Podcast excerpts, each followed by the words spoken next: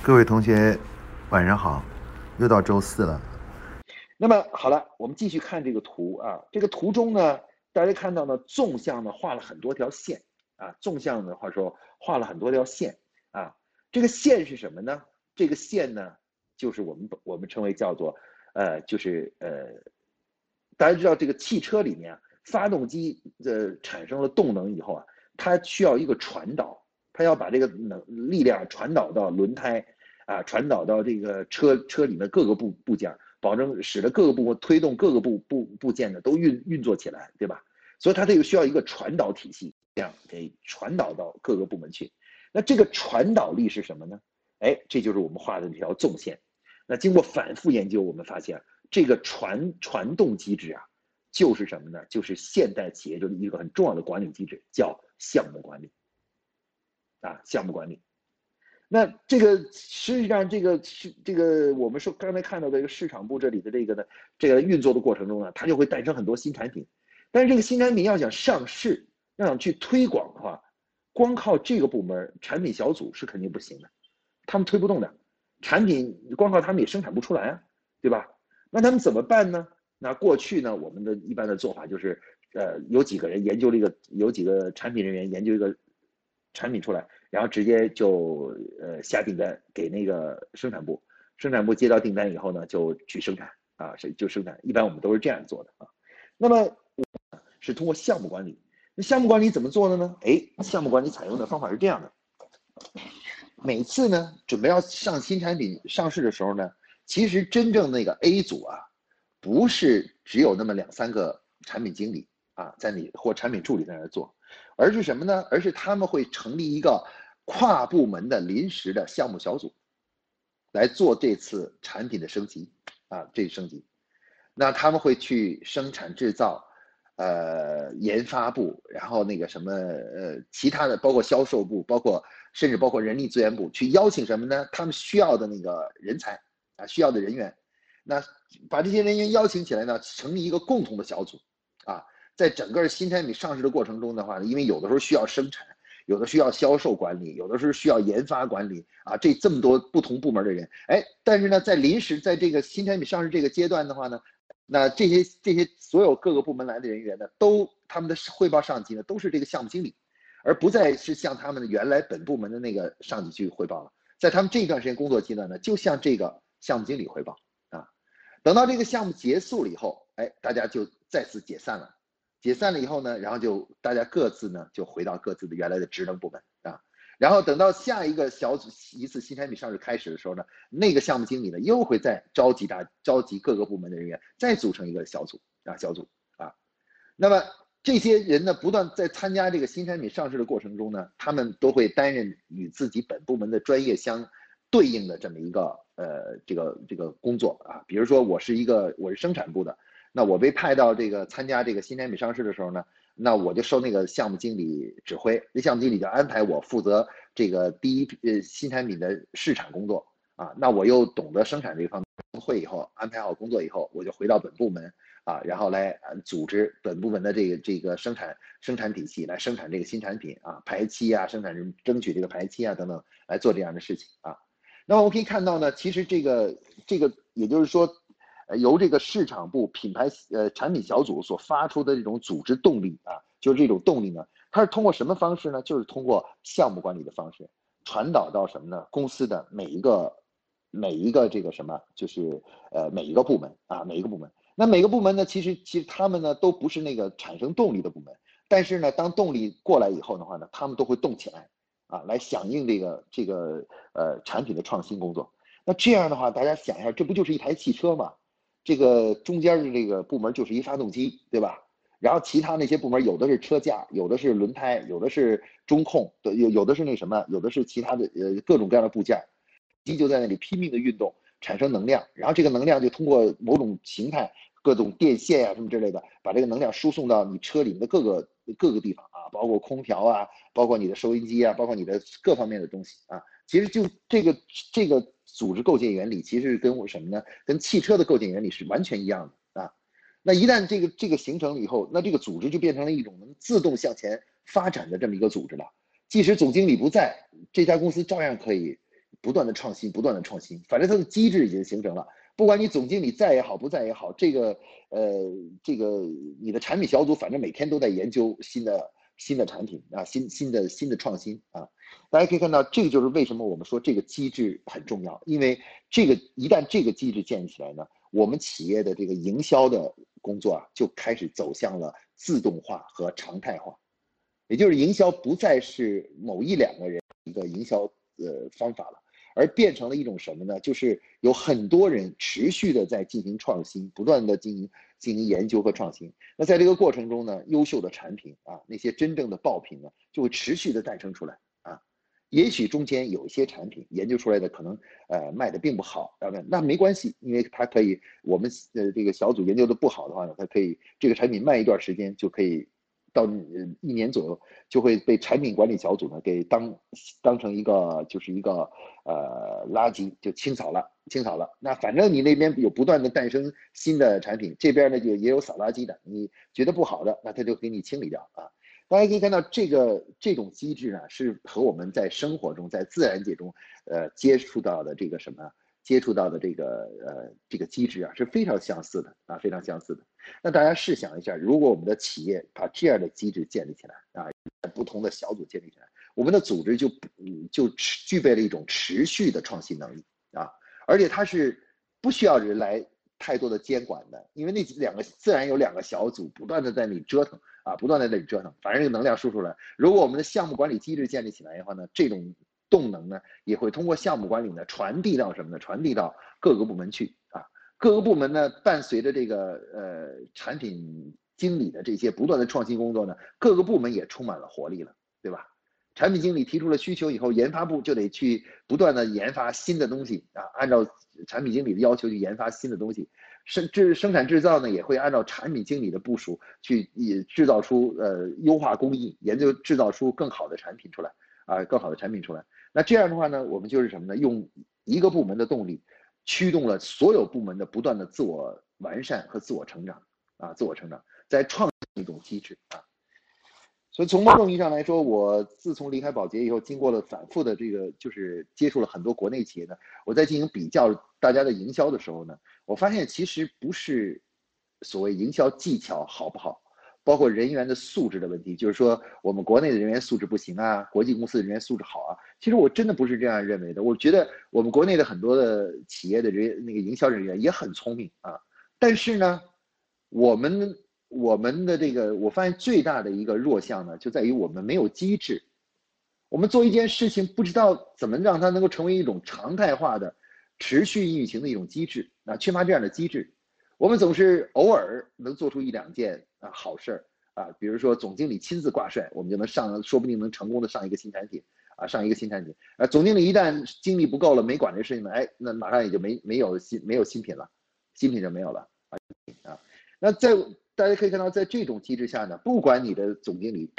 在管不管，反正这两个小组都会在那里折腾，这几个小组在那里弄，弄完了以后，他们弄出产品来，他们总要去推上市场去卖，对吧？送人卖。那在这个过程中，总有一两个就跳出来，会跳出来成为优秀的产品啊，会给公司创造巨大的销售销售价值的这样的产品啊。其实呢，这个呢，我们可以看到呢，就是呃，就是其实是国际企业，就是优秀的那种国际，像宝洁这样的企业呢，营在呃营销管理中的一个秘诀啊，这真的是一个呃非常有意思的秘诀。它其实并不在乎你某某一次创新到底是不是最优秀的、最好的，你知道吧？而是在于，反正我这一大帮人在持续的研究，持续创新，总有一两个人会跳出来，总有一两个产品会跳出来。这么多次创新，不可能所有的创新都是都是做的不好的，对吧？都做的不好的，肯定有一两次做的好的。大家看到这个呢，就是我啊组织运营模式啊。那个其实大家可以看到啊，一个品牌要想能够呃在消费者心目中啊这个历久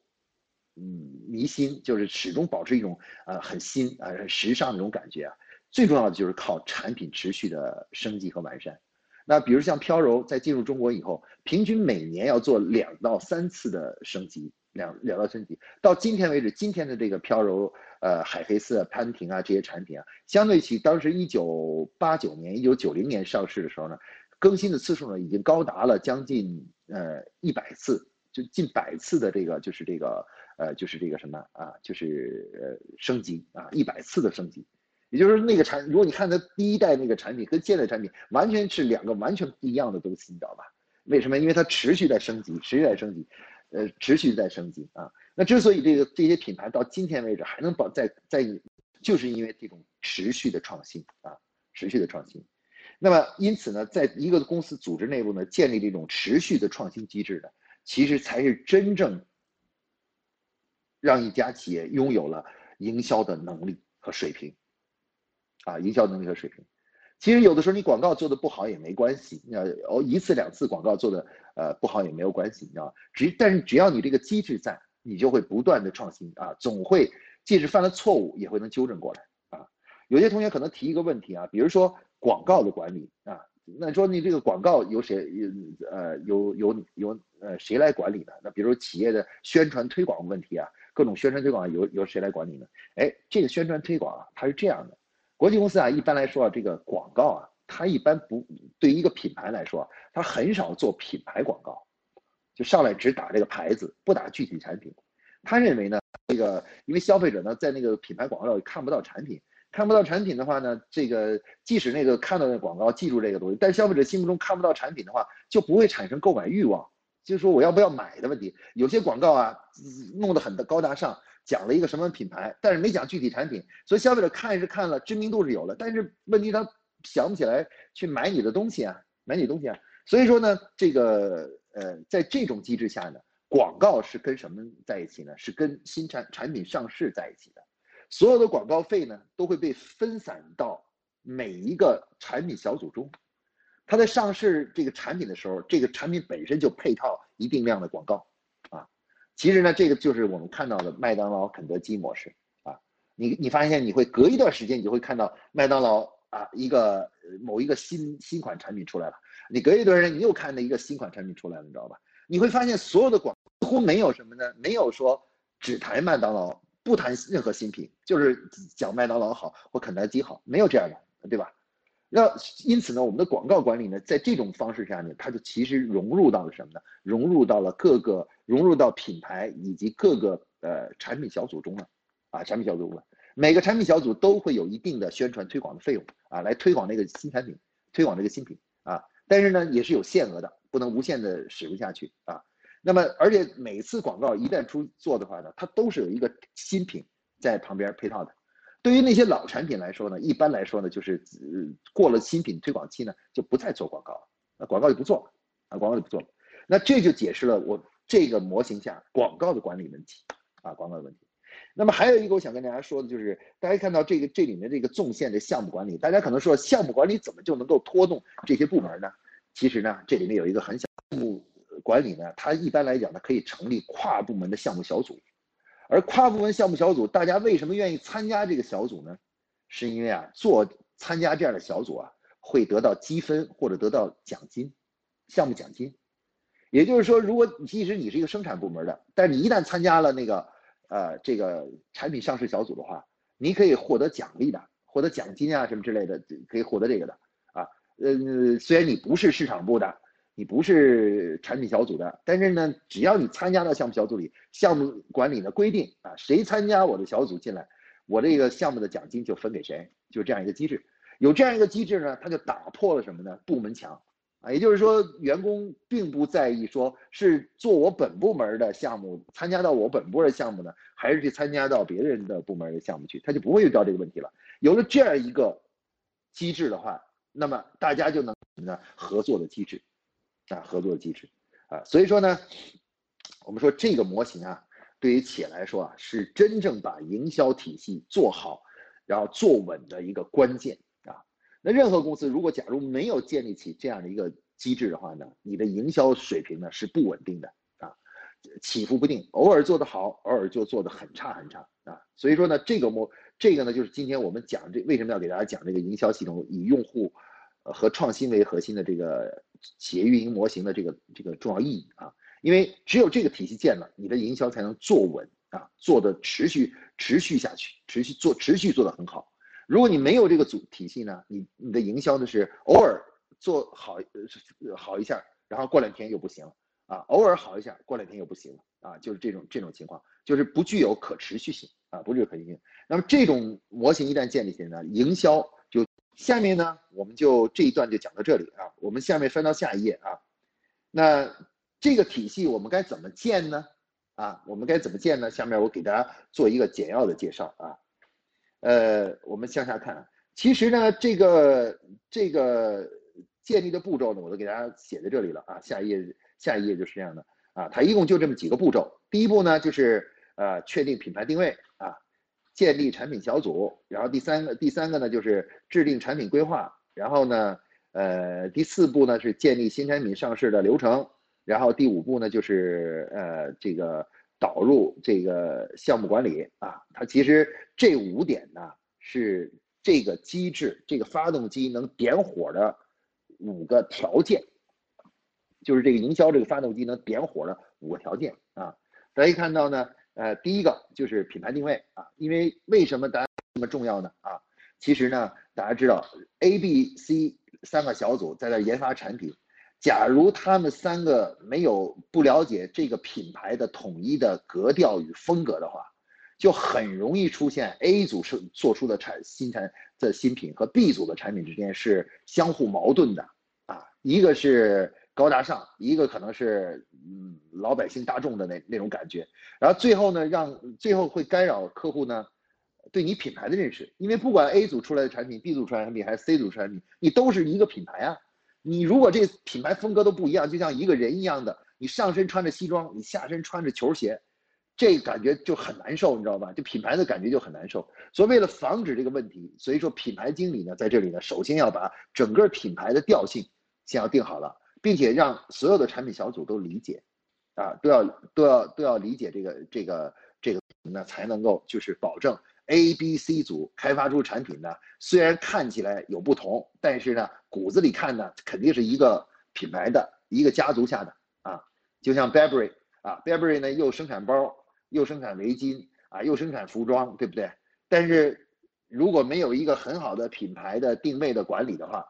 你就会发现 Burberry 包的风格和它的那个衬衫的风格就完全不一样，你知道吧？啊，可能就完全不一样。如果时间长了以后的话呢，消费者对这个牌子就。理解呢，就会慢慢慢就不统一了，就变了啊，就变了，就不知道你的风格到底是啥，就没风格了，变成啊，就就这变成那个。所以说，这就是为什么第一第一个重要条件呢，就是做这个呃，就是呃品牌的定定位啊，品牌定位啊。这个品牌定位问题，在这这个问题呢，我就在这里呢，就呃，大家翻到第七页啊，这个品牌定位问题呢，我在在此呢就呃。因为大家有如果感兴趣呢，可以到线上或者到实线下呢来听一下关于品牌管理这个课程，会对这个怎么进行品牌定位啊做一个深入的介绍啊。就是呃，反正一句话了，就是品牌定位其实就是确定你品牌的那给客户的那种风格、那种感受啊，那种感受。那么这种感受呢，呃，如果必须要统一，不能说拿出的产品呢，一个品牌下拿出产品呢，风格之间是有矛盾或冲突的啊，冲突的。啊，这个呢，就是我就不给大家详细介绍，大家可以到网上看一下那个品牌品牌管理那个课程呢，听一下品牌管理的那个课程啊，到我们呃听一下那个课程就可以了。呃，好，这是第一个呃第一个条件，第二个条件我们来讲讲关于产品小组啊，产品小组啊，说心里话，这个一个企业这个呃什么人最重要啊？什么人重要？很多人说啊，比如说财务人员最重要，管好钱。然后呢，因为他们能把产品生产出来，你知道吗？但是在现代这个社会里面，可以告诉大家，这所有的部门你都可以没有，你可以没有没有这个这个制造部门，你可以没有呃人力资源部门，你可以没有行政部门，你甚至可以没有研发部门，你都没有。但是你有一个部门，你一定得有，就是产品小组，你一定有。有很多同事同学问我说，如果我要创业，我首先招几个人，主要干什么？我说的很简单，就当做产品小组。为什么呢？因为现在啊，其实所有的其他的职能，那些平台化的职能，都是可以找到外部的机构来代理的，啊，即使现在比如在网上销售，你都可以找到网络代理公司帮助你来做销售工作，你知道吗？但是有一件事儿是没法让别人代的，就是属于你的品牌的产品和持续的创新，这你不是不能找别人来代理的，啊，别人代理是没有，所以产品经理是什么？产品经理就是企业的核心中的核心啊。我们说看一辆车好不好，不是看那个外面那个那个那个内饰，那个门好不好啊，那个轮胎怎么样，就是看发动机，先看发动机，发动机是最重要的。发动机要不好，其他好也没用，好也没用，对吧？所以说呢，我们说产品小组呢是非常重要的啊，非常小的。那产品小组大家说了，哎，我找不到合适的人，别这么说啊。优秀的产品经理都是在实践中诞生的，啊，他们不是天生的，没有人天生就是做产品经理的料，都是什么呢？都是组建了以后啊，在你给他们设定目标、设定职能中，在一次一次的实践中，甚至在一到两次的多次的失败中。慢慢慢慢慢慢，这个产品小组就成就磨合就成功了啊！所以说呢，呃，我觉得呢，就认真的组建这个产品小组啊，而且要把产品小组呢作为企业中的最重要的人才啊。如果你要选择投资的话，投资我招了几个人啊，比如我这边也缺人，那边也缺人，这边缺人，那谁应该放在最前面呢？产品小组放在最前面。很多同学问我一个问题，王老师，我很想组组建市场部。那市场部现在可是我公司小，不能组建太大，你就组几个人呢？哎，我跟你说了，最少是四呃五个人啊。整个市场部里面一个品牌经理，两两个产品小组，每个产品小组的两个人，一个产品经理，一个产品助理。OK，这就是最简简化的市场部啊，市场部就是最简单的发动机。啊，最简单发动机，等以后你赚到钱了，你就可以把这发动机做的跟我刚才描述的一样啊，越来越高高端的发动机就诞生了。那一开始的时候做一个最简简易的发动机，但这个至少它是个发动机啊，甭你做好了以后，它就能够推动你这个企业持续的创新和成长啊，持续的创新和成长了啊。这个呢就是我们说的产品小组啊，这个产品小组呢，我刚才说了，最简单就是两个每每两个小组每组两个人，一个产品经理，一个产品助理。啊，产品助理，然后上面呢有一个统一的管理者叫品牌经理，同时可以兼市场部的负责人啊，就五个人就可以了，就可以开开工了啊。然后但是呢，呃，随着时间推移的话呢，你要不断的在给他们补充人手啊，也为未来的发展呢做好准备。那一开始起步的时候可以就做成这样的结构就可以了。而且我跟大家说呢，就是呃，不要老是抱怨说，哎，我要找我非要找一个非常优秀的产品经理，你错了，优秀的产品经理都是在实践中诞生的。啊，没有人天生就是优秀的啊，而且有的时候呢，有些你说我找一个有经验的产品经理，其实呢，有经验产品经理呢也当然也好，如果你能找到也好，但是他们也有身上的缺点。这个缺点是什么呢？就是可能就会出现什么呢？出现一种思想上的僵化，反而有的时候没有年轻人敢想，敢去做啊。有时候年轻人敢，正因为敢想，所以有的时候才能真正出出出那种爆品，你知道吧？因为敢想。啊，相反呢，越是有经验的人呢，他就思维就会受到局限性啊，局限性比较强。所以，我呢，我的我认为你能找到的也可以，但是呢，呃，要下定决心呢，可以从自己的这个自己的这个呃团队中呢，去抽一些人出来，然后形成这个产品小组团队，这是最优的啊。这就是产品小组的成立的这个方式啊啊。我们这里呃再翻到第九页，第九页的话呢，就是呃有一个产品小组的那个结构图啊，这个地方我就不。不给大家详细介绍了啊，这个这个结构图大家可以看一下这个结构图，了解一下就行啊。啊，然后还有一个很重要的这个这个发动机点火的必要条件就是什么呢？就是产品规划啊，产品规划 A、B、C 三个小组都在那里研究研究那个什么研究产品啊。那问题你得给他们安排好次序啊，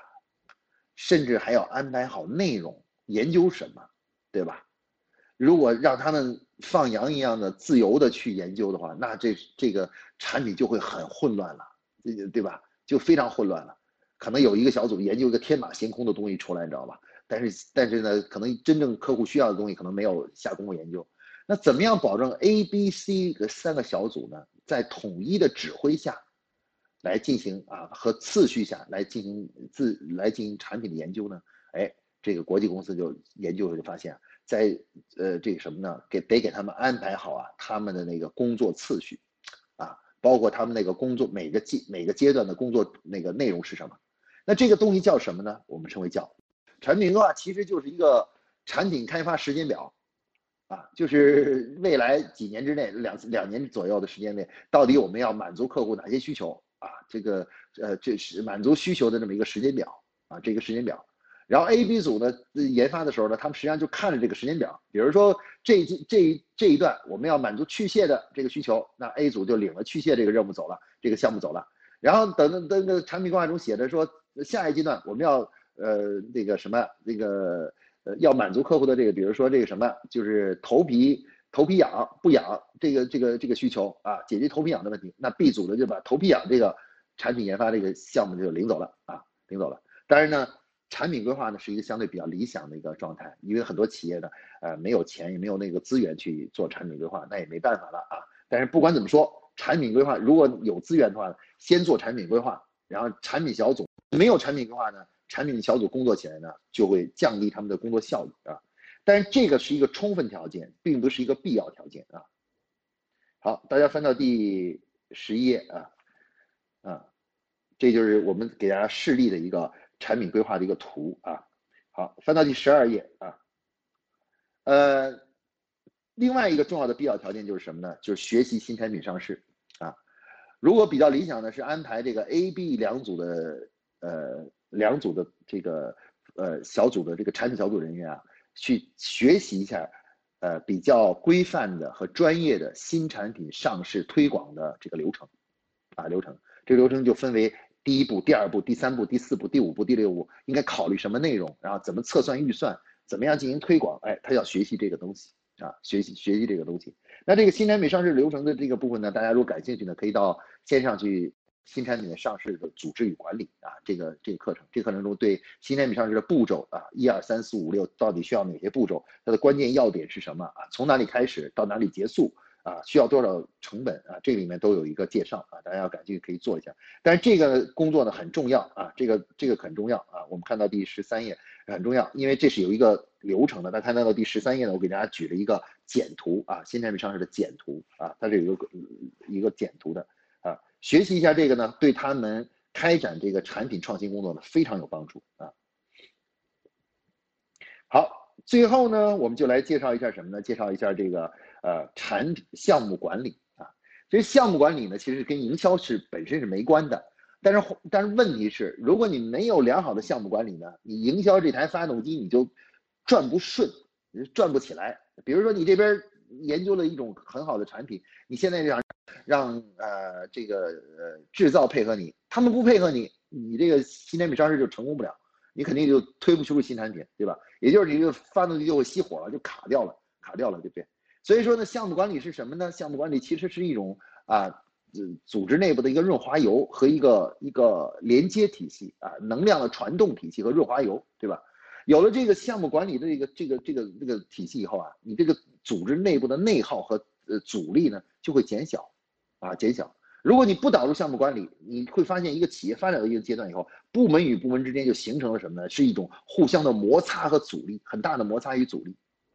那项目管理为什么要导入呢？为什么在做营销的时候一定要导入项目管理呢？也就是道理很简单，你除了把车装好，你总得弄个润滑油吧，你总得弄个电线和传导的能量的传导机制吧，你总不能说只要那些部件都在那儿了，这个车就能跑了，对吧？哎，因为部件与部件之间会产生摩擦啊。这个项目管理是什么呢？就是一种能够打通啊整个组织，给组织灌入润滑油的这么一个一个一个过程。如果大家都用项目管理这种方式，哎，我们各个部门之间合作就亲密无间，就就是非常的顺利顺滑啊，顺滑的感觉，这就是项目管理啊，就是项目管理。这也是为什么呃做营销要把营销做好，一定要导入项目管理的原因啊，原因啊。这个部分呢，如果大家感兴趣呢，可以去到网上听一下我这个关于这个呃项目管理的课程的这个。